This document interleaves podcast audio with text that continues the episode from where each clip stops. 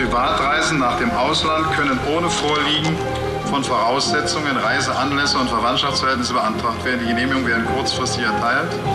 Das tritt nach meiner Kenntnis ist das sofort. Unverzüglich. 30 Jahre Mauerfall. Ihre Geschichten von Grenzgängern und Grenzüberschreitern. Christian Dietrich wurde 1965 in Jena geboren. Zu DDR-Zeiten war er Teil der Bürgerrechtsbewegung. Er kommt aus einem christlich geprägten Elternhaus und er war ein guter Schüler, der aber kein Pionierhalstuch anlegen wollte. Besonders die Naturwissenschaften lagen ihm, er nahm erfolgreich an Mathematik-Olympiaden teil.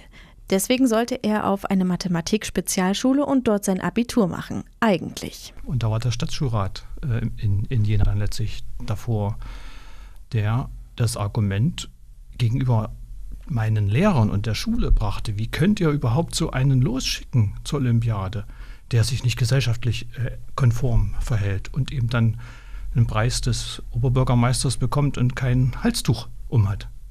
Das war eigentlich der Eklat, wenn ich das richtig in Erinnerung habe, weshalb er dann in der Schule auftauchte. Das heißt, es gab da noch eine andere Ordnung. Und diese Ordnung, da zählte der Mensch nicht mehr. Der Ausweg eine kirchliche Schule in Naumburg. Und dort ging er dann hin und war ganz plötzlich im politischen Widerstand. Ich äh, war Ausreiseantragsteller äh, ab 1983 äh, zusammen mit meiner Familie und als Ältester habe ich den dann auch persönlich gestellt. Und da, da ist man automatisch im Widerstand. Man wurde behandelt mit dem DDR-Pass, aber nicht mehr äh, als, als Teil der Gesellschaft. Bis 1985 wollte er ausreisen, dann nicht mehr und er nahm den Ausreiseantrag wieder zurück. Denn plötzlich wurde ihm klar, das politische System ist nicht so stabil, wie es scheint. Ich habe begriffen, dass es sozusagen eine Chance hat, aus der Diktatur rauszukommen. Das ist überhaupt nicht selbstverständlich. Und wenn man die Geschichte anschaut von, von diktatorischen Gesellschaften, da sieht man, wie stabil die sind, bis sie mit einmal implodieren. Für mich war das so 1985 klar, hier gibt es Menschen, die darauf vertrauen, dass wir das bewegen können, dass wir eine Veränderung erleben werden. So hat er es auch seinen Eltern erklärt. Er würde bleiben. Und seine Eltern reisten schließlich im März 1989 aus, ohne zu wissen, dass man sich im November 89 schon wiedersehen würde. Bis dahin hat sich Christian Dietrich in den Widerständen engagiert und sich damit selbst und bewusst zum Staatsfeind erklärt. Ich äh, wollte, dass das Land völlig verändert wird, dass die SED sozusagen die DDR-Verfassung sozusagen außer Kraft gesetzt wird und die SED nicht mehr an der Macht ist. Und ermutigt worden bin ich von Freunden, also das möchte ich nicht missen. Diese Erfahrung, dass Menschen so viel Selbstvertrauen hatten, dass sie was ändern können. Der Tod war die indirekte Drohung, so Dietrich. Verhaftet wurde er öfter, hatte aber nicht so viel zu erleiden wie andere, meint er. Ein Zersetzungsplan für ihn gab es dennoch. Die Zersetzung war eine Methode des Ministeriums für Staatssicherheit. Genauer handelte es sich dabei um die Verunsicherung und Isolierung von politisch unliebsamen Personen. Nicht selten wurde durch die Zersetzung auch persönliche Zerstörung und Traumatisierung billigend in Kauf genommen. Ziel war es, durch diese Maßnahmen Einstellungen und Überzeugungen von Menschen zu beeinflussen, die für die DDR eine potenzielle Bedrohung waren. Je nach Zersetzungsplan konnte es sich um Verleumdungen, Einschüchterungen, Eingriffe in das Berufs- und Privatleben bis hin zu Misshandlungen handeln. Christian Dietrich wurde zum Beispiel angeboten, in den Westen zu gehen, ohne Ausreiseantrag. Man wollte ihn loswerden.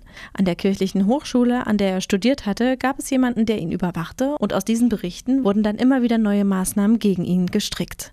Eine war zum Beispiel, ihm keinen Wohnraum zur Verfügung zu stellen. Und dann hatte Christian Dietrich einfach Glück. Da ich zwischen drei Bezirken sozusagen hin und her wanderte, Bezirk Gera, Bezirk Halle und Bezirk Leipzig, haben die untereinander nicht gut kommuniziert und dann haben die in Naumburg den, diesen Zersetzungsplan abgeschlossen mit der Feststellung, ich wäre im Westen.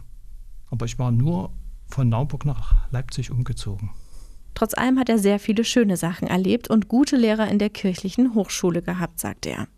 Dann kam die Zeit der Montagsdemonstrationen. Die Leipziger Montagsdemonstrationen entwickelten sich aus der DDR-Friedensbewegung. Seit 1981 wurden Friedensgebete in Leipzig organisiert. Nach der Fälschung der Kommunalwahlen vom 7. Mai 1989 fand dann eine Demonstration mit rund 600 Teilnehmern statt.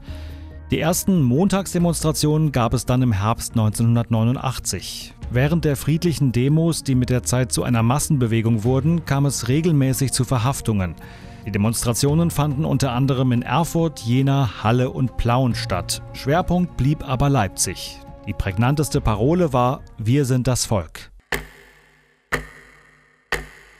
Der gewaltlose Widerstand war ein großes Thema zu dieser Zeit. Im Mai 89 zur Demonstration nach den gefälschten Wahlen wurden einzelne Demonstranten aus der Menge gefischt und verhaftet. Dietrich warf sich dazwischen und sollte prompt der nächste sein, der verhaftet wird. Ich habe mich da nicht mitnehmen lassen, sondern habe mich hingesetzt und dann hatten die irgendwie Probleme. Ich, ich bin einfach nicht mitgelaufen, als die meinten, ich sollte mitkommen. Und dann haben sich andere dazugesetzt, weil wir das geübt hatten. Das ist Sit-Ing sozusagen. Und dann haben wir gesungen und dann, dann war sozusagen sehr aufmerksam alle. Das war an dem Tag nach, der, nach dem Wahlbetrug am 8. Mai. Am Ende kam ein großer LKW und nahm sie alle mit. Im Oktober 89 sah das Ganze dann schon ganz anders aus. Da hatte die Stasi, es waren jetzt nicht Polizeikräfte, sondern in Zivil, die wollten mich mitnehmen und da habe ich, ey, Raudis, lasst mich in Ruhe oder irgendwie so gerufen und andere aufmerksam gemacht. Da merkten die, dass sie mit mir jetzt nicht so weiterkommen und in der Zwischenzeit, da hatte ich bestimmt 200 Menschen oder so um mich herum. Zu anderer Zeit wäre das Ganze sicher böse ausgegangen, sagt Christian Dietrich.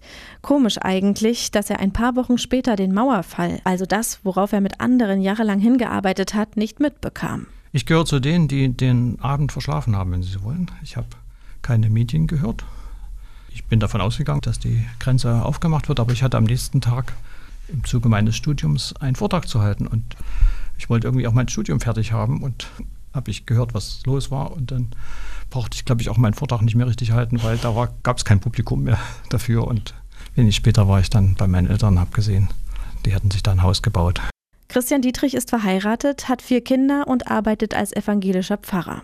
Von 2013 bis 2018 war er Landesbeauftragter des Freistaats Thüringen zur Aufarbeitung der SED-Diktatur. Ihre Geschichten zu 30 Jahren Mauerfall bei Landeswelle Thüringen.